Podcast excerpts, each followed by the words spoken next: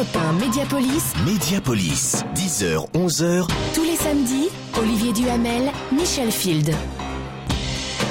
Bonjour à tous.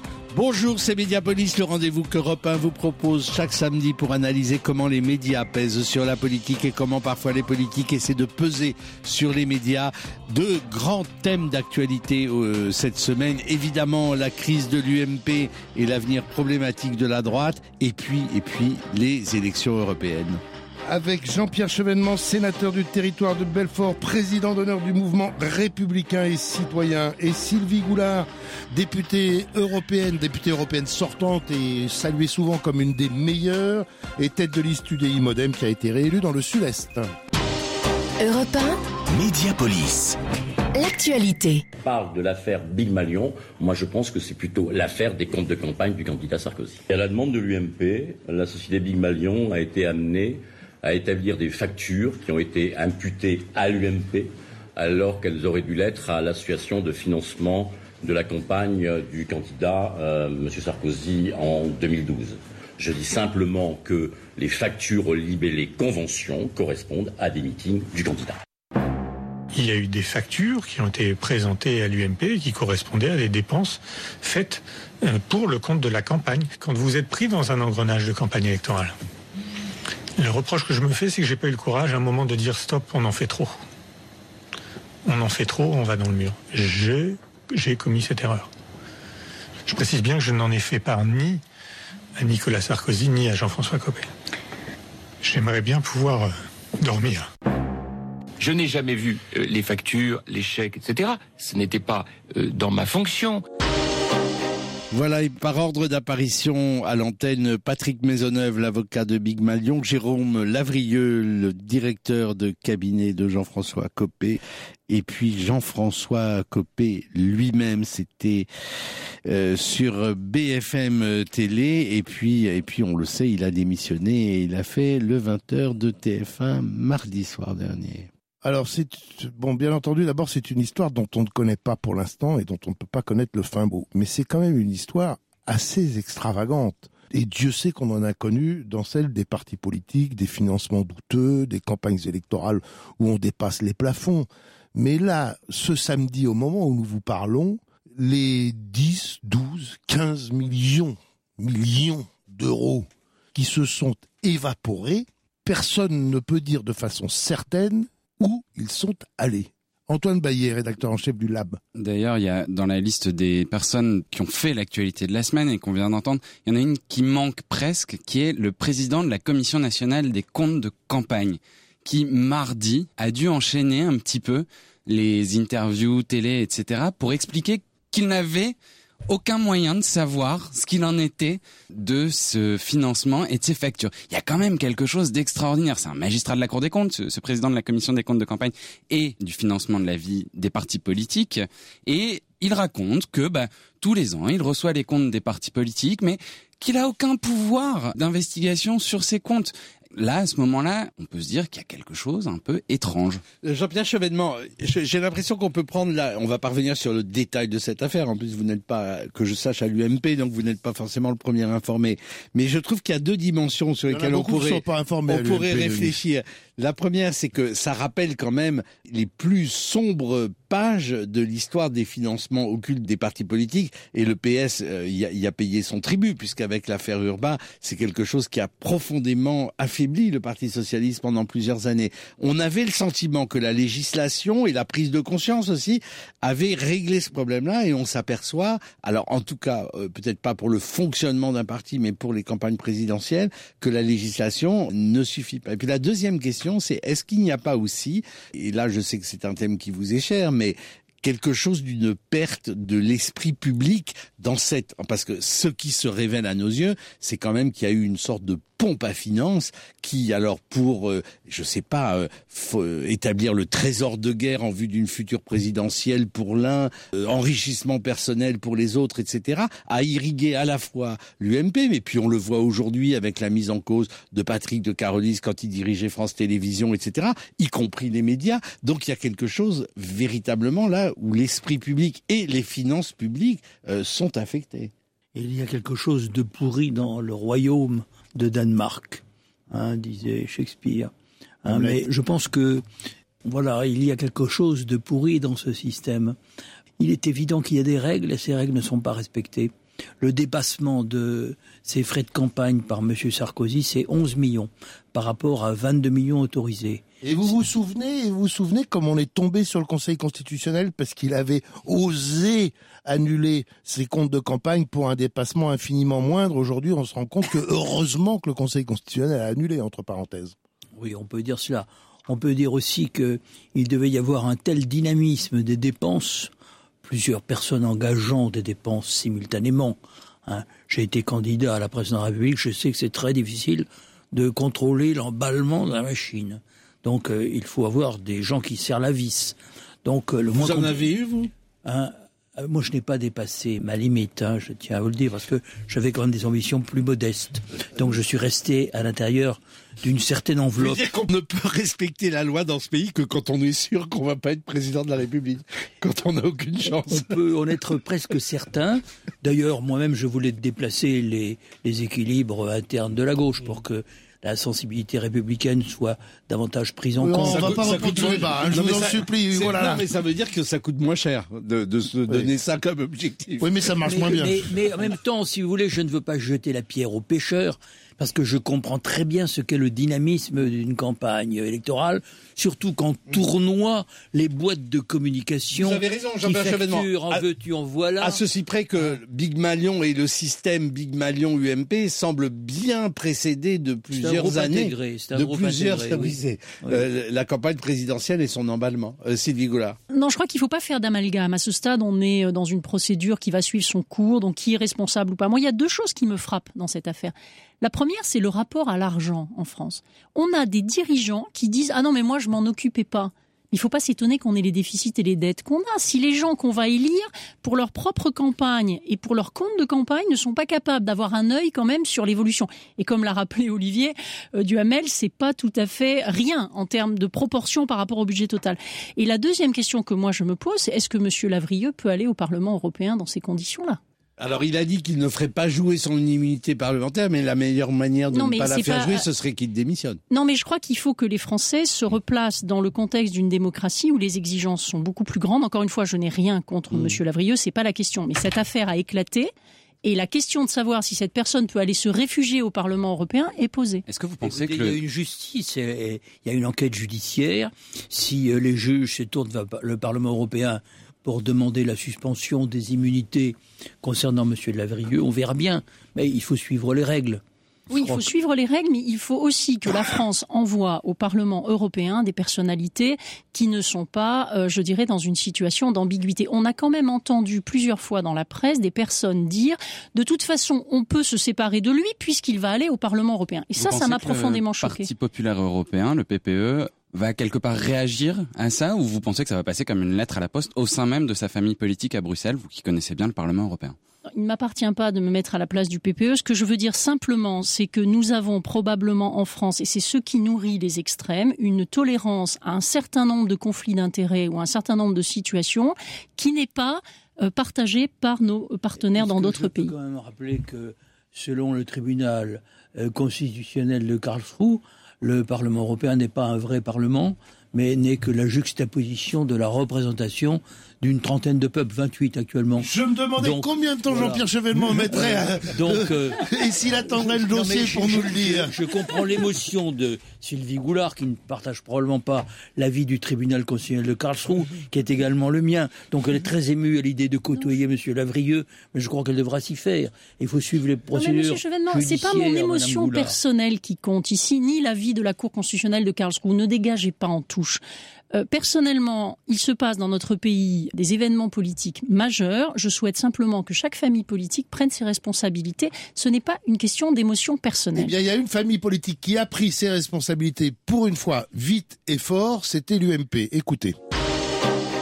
La décision, euh, c'est celle de, Jean-François Copé de décider de démissionner et, euh, des, membres de l'équipe, comme Valérie Pécresse, qui n'a pas toujours été le premier soutien de Jean-François, et Valérie était la première à dire que ça doit être une décision collective et c'est l'ensemble de la direction donc, voilà, qui, a, qui a pris cette décision. Personne ne peut obliger le président à, à démissionner. On est dans un acte en responsabilité.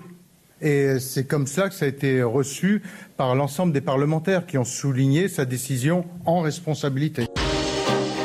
Alors Christian Jacob est l'ami de Jean-François Copé, donc il force un peu le trait. Il explique que c'est Jean-François Copé qui a décidé d'émissionner. En vérité, Jean-François Copé est rentré dans le bureau politique de l'UMP en essayant de sauver sa peau, puis a pensé qu'il pouvait la sauver jusqu'au mois d'octobre avec un congrès refondateur. celle de Monsieur Lavrieux. Et puis voilà, exactement, que vous continuez à protéger Jean-Pierre Chevènement. Non, que je protège contre Madame Goulard. Voilà, voilà, juste pour le plaisir de contredire Madame Goulard. Mais là donc, je note que l'UMP pour une fois, comme je l'ai dit tout à l'heure, il est allé vite et fort. C'est-à-dire démission forcée de son président, démission collective de toute la direction, nomination d'un triumvirat avec peut-être euh, dans l'ombre un premier consul, un plus fort que les autres qui serait Alain Juppé, mais ça c'est à voir, et euh, congrès refondateur, comme ils disent, au mois d'octobre. Excusez, ça n'est pas rien. Alors, je voudrais quand même préciser que les difficultés de l'UMP sont immenses. Elles ne datent pas de cette affaire. Euh, l'élection européenne les a également mises en valeur. Je ne me réjouis pas, pour ma part, de l'implosion de la principale force d'opposition. Euh, ah mais... Moi, je pense qu'il n'y a pas d'implosion, justement. Je ah, pense que pour l'instant, il n'y a pas d'implosion de L'élection de M. Jean-François Copé avait été très contestée.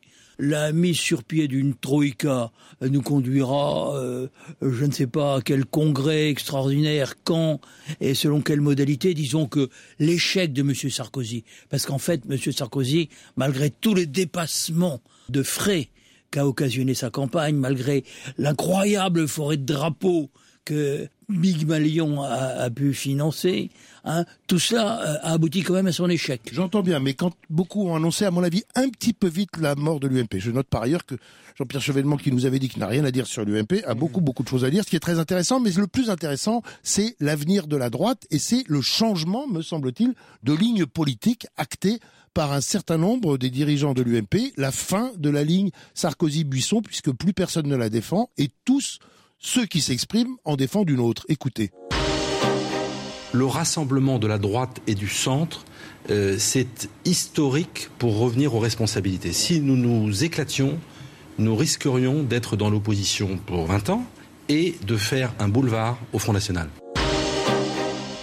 Alors, ce qui est intéressant, en effet, c'est qu'on entend aujourd'hui les voix derrière Alain Juppé, etc. Et c'est Luc Châtel qu'on vient d'entendre pour retrouver finalement l'ADN d'origine de l'UMP, qui a été créé, souvenons-nous, euh, au lendemain de 2002, au lendemain de Jean-Marie Le Pen au deuxième tour de la présidentielle, pour rassembler la droite républicaine et le centre. Mais euh, c'est ce qu'on entend maintenant, mais c'est pas ce qui domine l'UMP, y compris dans les votes d'émotion. La droite forte, euh, c'est-à-dire les, les jeunes loups très sarkozystes, très droitiers, de Geoffroy Didier, Guillaume Pelletier, très alimentés d'ailleurs euh, par Patrick Buisson, ont obtenu la majorité. Euh, enfin, c'est là, c'est plus exactement la motion qui est arrivée en tête avec près de 30% Sylvie Goulard, ça veut dire que, en gros, les difficultés politiques que mentionnait Jean-Pierre Chevènement pour l'UMP, entre un Guénaud qui veut revenir aux fondamentaux gaullistes, entre des leaders qui sont pour, à la fois pour l'Europe, pour l'alliance avec les centristes, etc., ceux qui sont sur une droite très proche de la droite souverainiste, les emmerdes de l'UMP, c'est pour demain, c'est pas pour hier. Oui, ça c'est ce que vous dites. Mais la vraie nouveauté, c'est quand même que le discours dominant, c'est qu'ils en appellent maintenant à une alliance forte avec vous, Sylvie Goulard, avec les vôtres, avec UDI et Modem unis.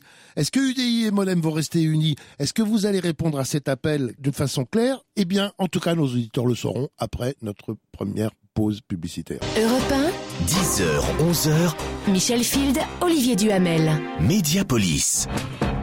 L'actualité. Toujours avec euh, Sylvie Goulard et Jean-Pierre Chevènement, on parle de la crise de l'UMP, mais surtout de l'avenir de la droite. Vous y croyez-vous à une réconciliation, peut-être même dans le même parti de l'actuel UMP et de ce qui est aujourd'hui l'UDI pour ma part, je souhaite à la France, dans son ensemble, des partis modérés de gouvernement solides. Nous ne pouvons pas nous réjouir de l'implosion euh, d'un parti et je crois comme Olivier Duhamel qu'apparemment il y a eu une réaction des instances de ce parti. Et donc un processus qui s'est enclenché conformément à leur statut. C'est pas mon parti, c'est pas euh, mes oignons, si j'ose dire, mais je crois que le processus va suivre son cours. Pour le reste, la seule chose qui est importante, c'est le fond. La ligne de partage aujourd'hui dans l'essentiel des familles politiques, c'est le rapport à l'Europe. Parlons-en et essayons de voir dans quel contexte nous pouvons nous mettre d'accord sur une plateforme commune. C'est Alain Juppé et parlons-en, c'est avec votre famille, c'est avec les centristes. Vous ne voulez même pas parler tant que la position de l'UMP sur l'Europe n'est pas clarifiée. Mais qui suis-je pour parler? Tout le monde parle à tort et à travers. Laissons les processus. L'invitation est lancée, c'est Alain Juppé Oui, qui a envie de parler avec la famille centriste. Non, Je pense mais que Alain vous en êtes Juppé une est un- représentante autorisée. est un homme extrêmement estimable et qui euh, est parfaitement capable de mener une refondation. Mais encore une fois, on est au tout début d'un processus. On peut discuter avec les gens. C'est pas parce que je vais bavarder sur votre antenne ce matin qu'il se passera quelque chose. Je pense que c'est pas ce que les Français attendent. Donc, essayons de voir comment les choses se décantent. Et ensuite, on verra à quoi on peut arriver. Mais je pense, moi, cela dit, que l'analyse esquissée par Michel Phil tout à l'heure est, est- trop pessimiste. Ou disons, pour être plus prudent, que c'est le scénario pessimiste pour l'UMP, mais qu'il existe un scénario optimiste. Le scénario optimiste, c'est que ils se sont débarrassés de Copé. Or, se débarrasser de Copé, d'une certaine manière, c'est pas la personne que je vis, c'est se débarrasser du lancinant conflit Copé-Fillon, Copé-Fillon, qui ne cessait de miner l'intérieur depuis, de, de l'intérieur depuis deux ans, l'UMP. Je pense que deuxièmement, euh, ils ont un processus, ils vont... Eh ben, c'est c'est au profit du nouveau feuilleton qui s'annonce euh, Fillon-Juppé, Fillon-Juppé, Fillon-Juppé. oui, mais- oui, mais Et si c'est pas Fillon-Juppé, c'est Vauquier, Fillon, Feuguet, etc. Non, mais oui, ils sauf que donc- réglé oui, ça sauf que- attendez, ils doivent régler trois choses. Il leur faut un projet, il leur faut une ligne politique et il leur faut un chef. Bon, évidemment qu'ils n'ont pas réglé tout ça, mais ils sont en train d'avancer sur la clarification de la ligne politique. On le verra euh, à l'automne, mais je pense très franchement que la ligne Buisson-Sarko devient minoritaire et que la ligne nous devons faire alliance avec le centre devient majoritaire, mais pour une raison très simple et évidente, c'est le renforcement du Front National et que c'est la seule façon pour eux d'éviter euh, de- de- d'a- d'accéder au second tour. Et ce qui est très intéressant là-dedans, c'est en plus autre chose qu'a dit Alain Juppé. Il a dit la primaire devait être une primaire non pas seulement de l'UMP, mais une primaire UMP ouverte au centre, avec pour but d'avoir un seul candidat UMP et centre On à l'élection présidentielle. entendu la Là aussi, de à, là aussi à à cause du Front. National. Là aussi à cause du Front. National. Alors je voudrais vous distraire de cette cuisine. Oh, c'est pas de la En- cuisine. Si, Non, soyez mais, aimable. il y a d'excellents cuisiniers. Ah, bah, si c'est de la bonne cuisine, ça va. Avoir des prédispositions certaines. hein. Je pense que quand même, il faut revenir à l'abandon euh, par la droite de l'héritage du général de Gaulle. Je pense que la droite, euh, au début des années 80-90, a voté avec les socialistes d'ailleurs l'acte unique et le traité de Maastricht qui euh, enlevait à la France sa souveraineté monétaire. Ensuite, euh, le traité de cohérence euh, budgétaire, enfin on appellera comme on voudra, TSCG, hein, tout ça euh, s'est fait, je dirais, d'un même mouvement. Et par conséquent... Europe, vous pensez qu'à ça. hein. C'est le dossier, mais vous le faites tout le Ah, temps. mais dans parce que c'est quand même fondamental. Hum. Et qu'on ne peut rien comprendre à ce qui se passe dans notre pays si on n'inscrit pas le destin de la France dans une vision plus large. C'est européen ce que je dis là. Hein. Donc euh, vous pouvez me donner un satisfait. Hein. Donc voilà, il y a cette vision générale. La France a beaucoup sacrifié à l'Europe. Je dirais même qu'elle a apporté l'essentiel, sa souveraineté au lendemain de la guerre, alors que l'Allemagne, l'Italie étaient des Les pays... Allemands ont juste apporté le Deutschmark, si je puis me permettre. Non, mais le Deutschmark, ils l'ont dossier, construit. Ils l'ont construit avec euh, leurs efforts et leurs excédents. Mais euh, au lendemain de la guerre, l'Europe n'était pas euh, ce que elle est devenue aujourd'hui. Jean-Pierre Chevènement, pour vous, c'est le, c'est la vraie ligne de fracture aujourd'hui dans la vie politique qui traverse à la limite droite et gauche comme une, une vraie ligne de fracture, euh, comme un équateur. l'Europe, C'est vous le- voulez, c'est la conception de l'Europe. Je pense que c'est l'Europe comme substitut des nations, alors que moi je suis pour euh, l'idée européenne, mais une Europe construite dans le prolongement des nations et où chacune peut retrouver ses billes. Mais Or, la France aujourd'hui vous- ne mais retrouve pas Nous les connaissons siennes. vos convictions, elles sont fortes et intéressantes, mais on peut soutenir l'idée que c'est parce que sur cette question fondamentale, tous sont divisés que finalement la question est dans la politique française secondaire. Parce que tous sont divisés, c'est-à-dire Parce que aussi bien le Parti socialiste que d'ailleurs le Front de gauche lui-même, que y a- les seuls qui soient pas divisés, c'est l'UDI. Mais le Front le, le- le- et, et dans une certaine mesure le Front National. Et les Verts. C'est tout. Non mais écoutez, euh, et encore les Verts. Et vous encore êtes un chef Mais- extraordinaire. mais lui- mais oui, oui. permettez-moi quand même Oui. de vous dire qu'aujourd'hui, on assiste aussi bien à droite qu'à gauche, après les élections européennes, à une espèce de mouvement parallèle. À gauche, ils veulent ressusciter la gauche plurielle, retrouver euh, les communistes, Mélenchon, etc. Et puis à droite, ils veulent unir le centre et l'UMP, alors que tout cela est un univers désagrégé. Hein. Ce sont des fantômes qui errent au milieu des ruines et ils disent embrassons-nous Folleville de part et d'autre. Euh, du mur branlant qui les sépare, très branlant. Je me demande s'il y a encore un mur qui les sépare. En réalité, on fait de moins en moins facilement la distinction. Et je pense que c'est quand même l'abandon de leur position fondamentale, cohérente du point de vue politique, par la droite et par la gauche, qui nous a conduit à ce séisme que nous avons vécu avec euh, l'élection européenne du 25 euh, mai dernier. Ce séisme, nous y venons très rapidement. Un dernier point d'actualité qu'on ne peut quand même pas absolument passer sous silence. Il y avait une autre élection dimanche, excusez du peu, en Ukraine. L'argument de la Russie, comme quoi l'Ukraine n'aurait pas de président ni de gouvernement légitime, n'est plus valable. Le nombre de gens qui ont participé à ce vote ont donné au président un pouvoir fort. Mettre fin à la guerre, ramener la paix sur la totalité du territoire ukrainien et la stabilité dans les régions de l'Est de l'Ukraine est impossible sans la participation des représentants russes. Comme l'a dit notre président Vladimir Poutine, nous sommes prêts au dialogue avec les représentants de Kiev, avec Petro Porochenko. J'espère que Petro Porochenko est prêt pour des négociations, prêt à éviter des mais et à ne pas mettre de nombreuses conditions à ce dialogue. Comme lorsqu'il avait dit qu'il ne parlerait avec nous qu'en présence de représentants des États-Unis et de l'Europe. Dialogu, Dialogu, donc des deux côtés Dialogu, Petro Poroshenko qui a été élu au premier tour et largement dimanche euh, en Ukraine, et Sergei Lavrov, le ministre des Affaires étrangères russe de dimanche. Enfin, une petite lueur pour un règlement. Je voudrais rappeler que la Russie n'a pas attendu l'élection du 25 mai pour prendre une position très claire, disant que c'est à l'intérieur des frontières de l'Ukraine que devait se faire le dialogue national entre les régions de l'Est et notamment celle de Donetsk. Certes, mais elle a aussi dit que cette élection était une farce et maintenant elle dit que cette élection euh, permet un dialogue. C'est une évolution qu'il faut souligner et qui est positive, me semble-t-il.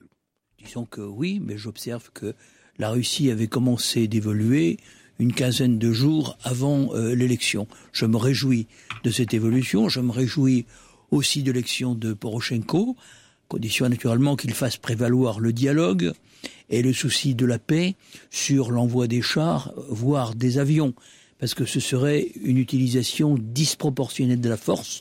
Je reprends les termes du communiqué de l'OSCE. Eh ben c'est pas rien d'avoir quelque chose qui soit réjouissant par les temps qui je voulais juste dire, quand on chauffe un peu trop le nationalisme, on a quand même à la fin la tentation euh, d'aller envahir le pays voisin. Et ça, pour moi, c'est une leçon que les Européens doivent retenir.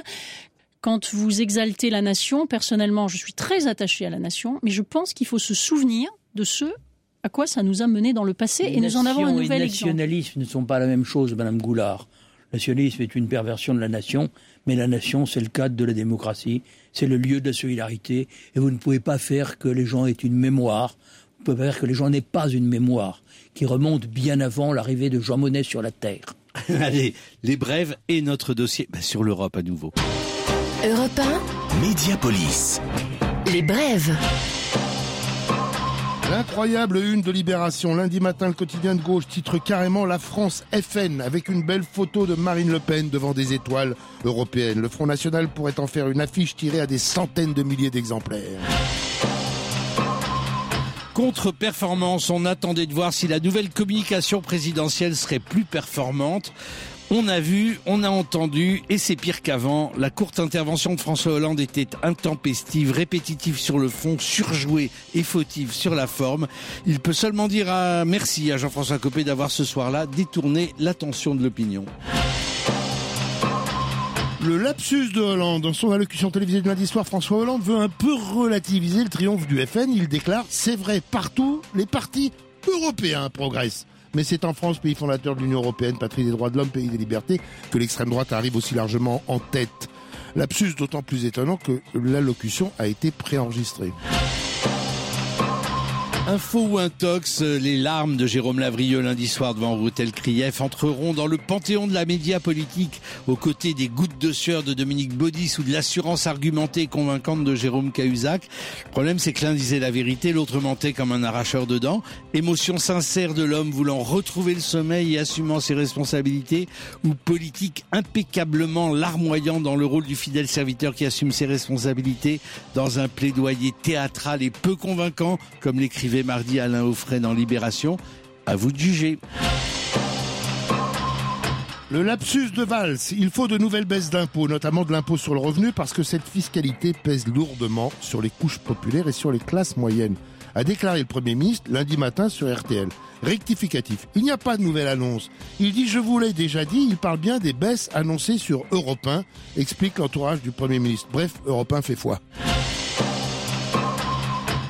Big Million, le point de cette semaine revient sur ce qui pourrait bien être le centre de gravité de l'affaire Big Million, pour l'instant un peu resté dans l'ombre. La vente en 2007 par l'État au Quatarien du centre de conférence Kléber pour 404 millions d'euros, avec un appel d'offres dénoncé à l'époque par la Cour des comptes. On y retrouve Jean-François Copé, alors ministre du Budget, qui donne son feu vert, Guy Alves, actuel PDG de Big Million, qui vient juste de quitter le cabinet de Copé et a rejoint le fonds Centuria, et Emmanuel Limido, qui dirige ce mais investira quelques mois plus tard un million et demi d'euros pour créer Big Malion. Commission estimée sur la vente de Kléber, 25 millions d'euros, si c'était là le début de l'affaire. Quand une socialiste dresse une couronne à Marine Le Pen, interview de la sénatrice socialiste de Marseille, Samia Gali, dans le Parisien de mardi. Après l'expression d'une crainte, j'ai peur d'une explosion dans la rue, l'élu des quartiers nord rend hommage à la présidente du FN. Les Français ont besoin qu'on leur parle avec le cœur. C'est dommage qu'en ce moment, seule Marine Le Pen le fasse. Ne confond-elle pas le cœur et les tripes? Duhamel en trending topic.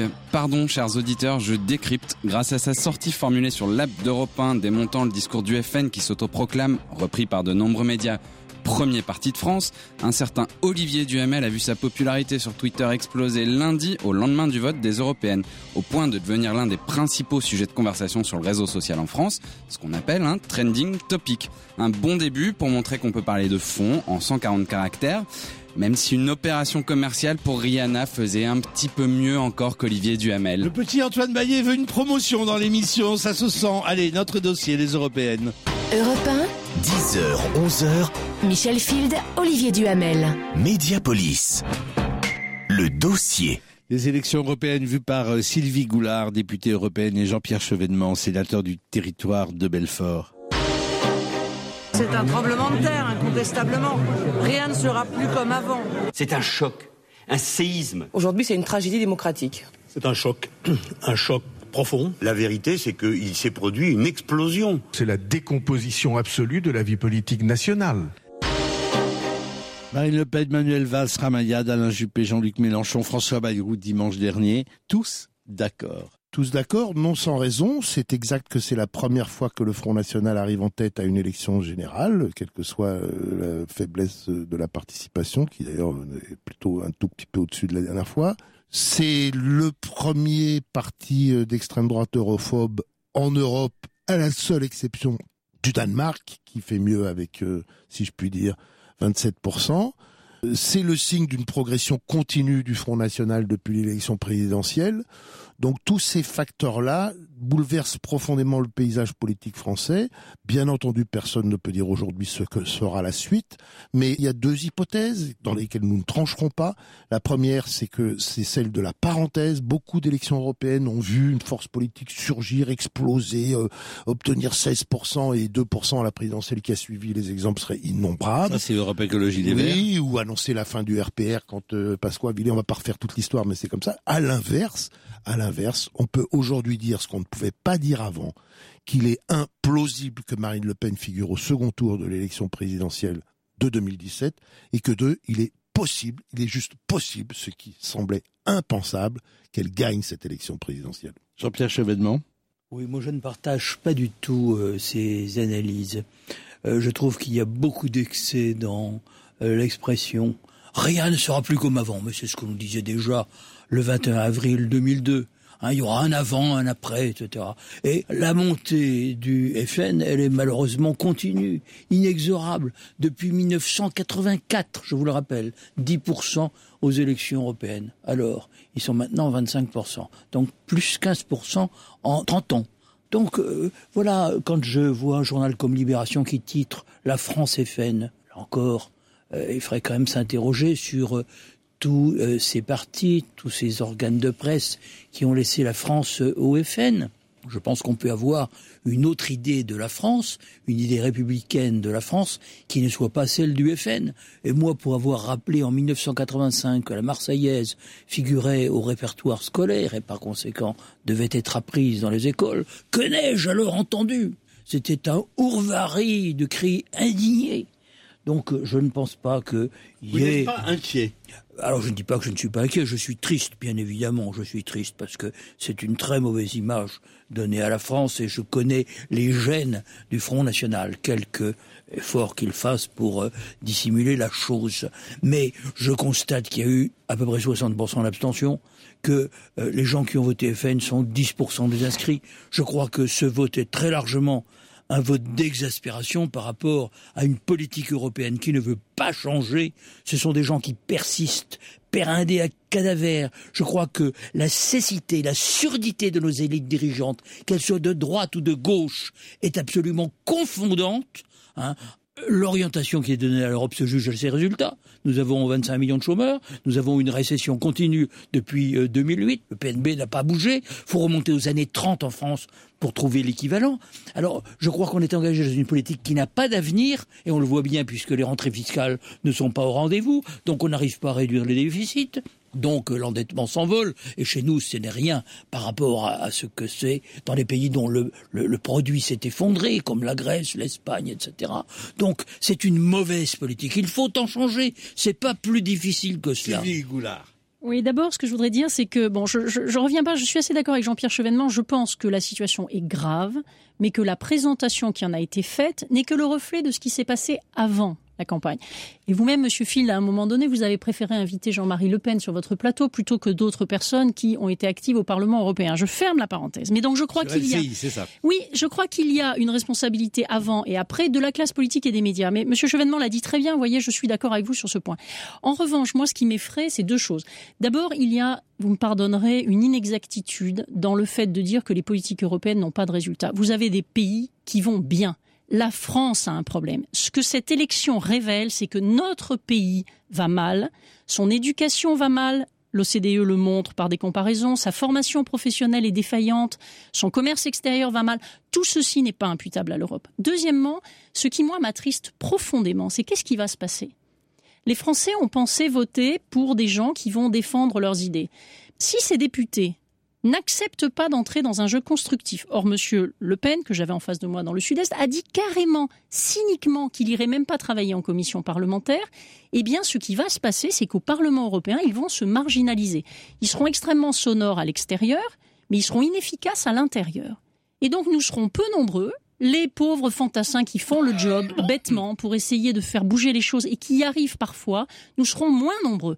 Donc tous ceux qui se plaignaient de l'hégémonie allemande, concept que je ne partage pas, de l'ultralibéralisme anglo-saxon, concept que je ne partage pas, ont amoindri la représentation française au Parlement européen. Donc la France va être encore moins entendue qu'auparavant. Peut-être que l'on n'a pas assez dit dans cette campagne que c'était contraire aux intérêts de la France de voter Front National. Ça a été peu dit. Mais je pense que le problème est plus vaste, c'est celui euh, de l'Europe et de la manière dont on l'a construite. Je crois que la monnaie unique est une mauvaise chose parce qu'elle juxtapose euh, des économies très différentes, très hétérogènes. Hein, des économistes comme Robert Mundell l'ont montré. Dans une telle zone monétaire qui n'est pas optimale. Mais c'est pas la monnaie eh bien, on va pas la richesse ce débat-là. comme ça, Monsieur Chevènement, C'est pas la monnaie unique qui fait le vote du Front vous National. répétez toujours la, La même chose. Moi, ce que que- je peux vous dire, c'est que pour faire changer façon, les règles de la monnaie unique, il faudra se battre Eh à oui. l'intérieur du Mais Parlement vous européen. dites que c'est un problème purement français. Je Non, vous je dis que que non. dans les je pense difficultés que de la la monnaie France, il y a unique une pèse lourdement en tant que monnaie surévaluée sur Mais l'Espagne, un- C'est un l'Italie.